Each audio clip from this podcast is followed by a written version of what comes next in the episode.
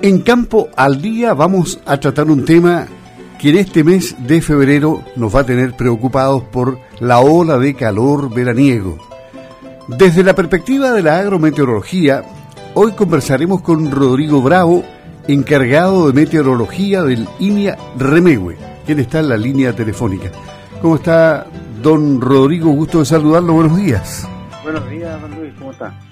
Bien, bien, preocupado de las altas temperaturas porque todo el mundo ha reaccionado frente a los pronósticos, no todos iguales por supuesto, pero creemos en la Dirección Meteorológica de Chile que está hablando de hasta 31 grados antes del fin de semana en la provincia de Osorno. Las temperaturas bajan ya en la provincia de Yanquihue, pero las altas temperaturas también están en la región de los ríos y por supuesto Araucanía y más allá es una ola de calor entre el Maule y la región de los lagos.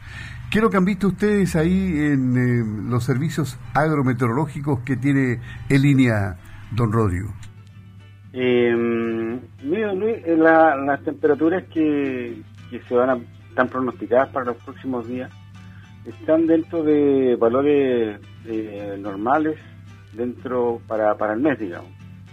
Eh, hay que tener eh, cuidado, hay que tener ojo con, con los pronósticos meteorológicos en el sentido siguiente.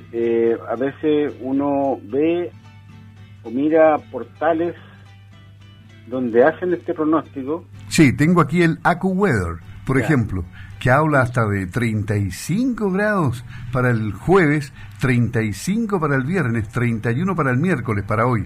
Y eso no calza con lo que dice la Dirección Meteorológica de Chile, AcuWeather. Claro, lo que pasa es que estos pronósticos que están en, que uno puede ver a través del teléfono celular, en internet, etcétera, son son eh, pronósticos que se realizan con lo que se llaman modelos numéricos. ¿Ya? que son modelos matemáticos que simulan el comportamiento de la atmósfera y de ahí salen, salen los valores de temperatura, de eventuales precipitaciones, de viento, etcétera. Esos modelos tienen... Perdón, perdón para clarificar, para, para ser exacto y correcto, estas temperaturas que le di recién son en Valdivia, en la región de los ríos, pero también se publican temperaturas para Cochamó, por ejemplo, eh, de 35 grados, eh, 35, 35, tres días seguidos, o sea, jueves, viernes, sábado. no cansa. Que, estos modelos, eh, eh, por decirlo en lenguaje vulgar, tiran los números, pero eh, la diferencia que tienen con el, con el pronóstico de la dirección meteorológica es que la dirección meteorológica utiliza los mismos modelos, los mismos modelos numéricos. en particular uno que se llama WRF, WRF, por su sigla en inglés. Y lo que hace la Dirección Meteorológica y lo que hacen la mayoría de los centros meteorológicos del mundo es ajustar este pronóstico que da el modelo numérico de acuerdo a los datos y la experiencia que tienen los meteorólogos, en este caso de la Dirección Meteorológica. Entonces, generalmente, cuando ocurren este pronóstico que está más elevado o mucho más elevado de lo normal, eh, los meteorólogos dicen, a ver, ¿esto ha ocurrido alguna vez en el registro meteorológico? eh, supongamos que no ha ocurrido. No ha ocurrido, entonces lo más probable es que esté un poquito más abajo. Y ellos lo ajustan. Y eso es lo que publican todos los días, dos o tres veces al día, eh, y mm, en su página web. Entonces, ese ajuste que es hecho por meteorólogos con su experiencia, su registro histórico, ellos, eh, por eso tiene una cierta diferencia casi siempre con los, con los modelos numéricos que uno puede ver en Internet. Y también por eso a veces hay algunas diferencias con lo que eh, la realidad ocurre, porque la metodología es cambiante. Claro, claro. Ahora, lo que sí ha ocurrido, y eso no lo podemos descartar, como lo que ocurrió eh, en los días pasados en la zona central y centro-sur, es que hay fenómenos atmosféricos que están, producto del calentamiento global, están siendo cada vez más frecuentes. Cuestiones que antes no ocurrían, como las lluvias de, que tuvimos los, días pasados, van a ser cada vez más frecuentes. Así lo mismo con, con temperaturas eh, extremas. Entonces, en el caso, en esos casos, lo que decimos siempre para los agricultores es que vayan adaptando sus sistemas productivos a estas nuevas realidades. ¿ya? Eh, eh, adoptando medidas de manejo, ya sea para el rubro que, tengan, sea ganadero, sea frutales, sea cultivo, vayan adaptando sus sistemas productivos a estos eventuales eventos extremos que pueden ocurrir. Ese es como el mensaje, y esto, esto ya llegó para quedarse, digamos. Eh, estaba mirando los registros ahí, en el caso de, las precipitaciones, ya tuvimos en 2014 un, enero lluvioso, eh, incluso el registro total de la lluvia fue un poquito mayor que, en algunos casos, por ejemplo para Carillanca, que fue un poquito mayor que el que hubo en estos últimos días. Pero eh, entonces ese, tipo de fenómenos que son de alta intensidad van a estar ocurriendo frecuentemente a través del tiempo y vamos a tener veranos donde la perturbación producida por el aumento de la temperatura a nivel global puede traer este tipo de eventos de lluvia intensa o de horas de calor intensa. Entonces, eh, entonces esas dos cosas, digamos, eh, hay que tener ojo con el, con el pronóstico que dan los modelos numéricos porque eso funcionan, por decirlo de alguna manera, funcionan solo, digamos. En el caso y después en el caso de la de, nuestro servicio meteorológico, de la Dirección Meteorológica de Chile, ellos ajustan esto de acuerdo a lo que realmente o lo que o lo que o lo que a través de la historia realmente ha sucedido. ¿Ya?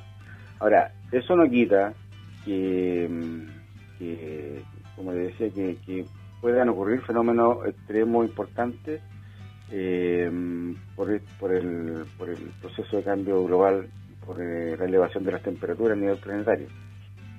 Ahora, aquí hay, van a haber problemas con, con los animales, eh, por exceso de calor, con las plantas, por estrés hídrico, ¿no? Y, esto los agricultores lo tienen que prever. Claro, o sea... ¿Las praderas inclusive sufren? Sí, aquí em, en condiciones de, calor, bueno, los animales, al igual que nosotros cuando empezamos a, ponernos más livianos de ropa y que hacemos que ya hace calor y empezamos a quejarnos de eso, y los animales también les pasa, digamos, y, y en estos días, específicamente ayer, por ejemplo, hubo en el valle central de la, de la región de los lagos de los ríos, del norte de los lagos, de los ríos y la Araucanía, hubo condiciones de estrés de calor para los animales eh, por eh, altas temperaturas, la combinación de altas temperaturas con humedad relativa alta, que hace que, el, que se empiece a sentir el calor como más, eh, más pesado, el, confort térmico se pierde y uno empieza a sentir como más agobiante el ambiente, ¿cierto? Claro, parece, parece, parece un poco el trópico así. claro. y, a sudar. Claro, uno empieza a sudar y, y, ¿cómo se llama? Quiere estar en la sombrita, tomar algo refrescante, un poquito de agüita, eh, algo helado, porque se empieza a poner más agobiante el ambiente y eso, eh, esa condición, digamos, ha ocurrido en estos días eh, ahí yo le decía en el Valle Central de la, de la región de los lagos, de los ríos, de la Araucanía, y es probable que en estos días en que se anuncian eh, temperaturas de 30 a 31 grados, esa condición también llegue a, ocurrir em, durante la, entre las 2 a 5 de la tarde, o entre las 12 a las 5 de la tarde en otros lugares, digamos, donde hay una condición lo que se llama para el caso de los animales la condición de estrés de temperatura y humedad, ya porque es una combinación de ambas variables, la temperatura y la humedad relativa. Y, bueno, y, esto, y esto, esto parece que va a durar unas dos semanas, ¿no? Eh, mire, a ver, el pronóstico meteorológico, y esto lo dicen los mismos meteorólogos, eh, tiene una habilidad importante para temperatura y precipitación eh, con un plazo de tres días, incluso cinco días. De ahí en adelante, la verdad es que los pronósticos meteorológicos se equivocan bastante.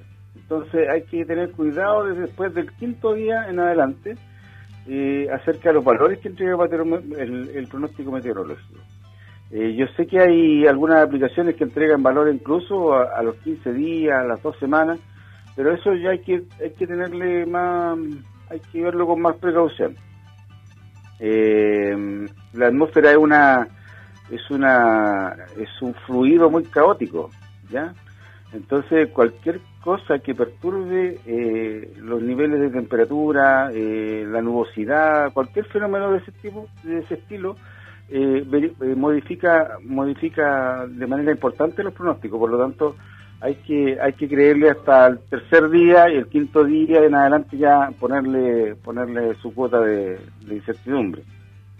Eh, así que eh, pero sí es probable que febrero sea un, mes relativamente caluroso y en ese sentido hay que los agricultores tienen que tener agua de bebida disponible para los animales eh, en el caso de que tengan cultivos o como los frutales bajo riego, es una cuestión súper importante que no descuiden el riego, que lo hagan bien, que son condiciones donde la, agua, eh, perdón, las plantas son muy demandantes de, agua y, si tienen riego y tienen las condiciones para regar, por favor háganlo bien para que sus plantas no se estresen más allá de lo necesario.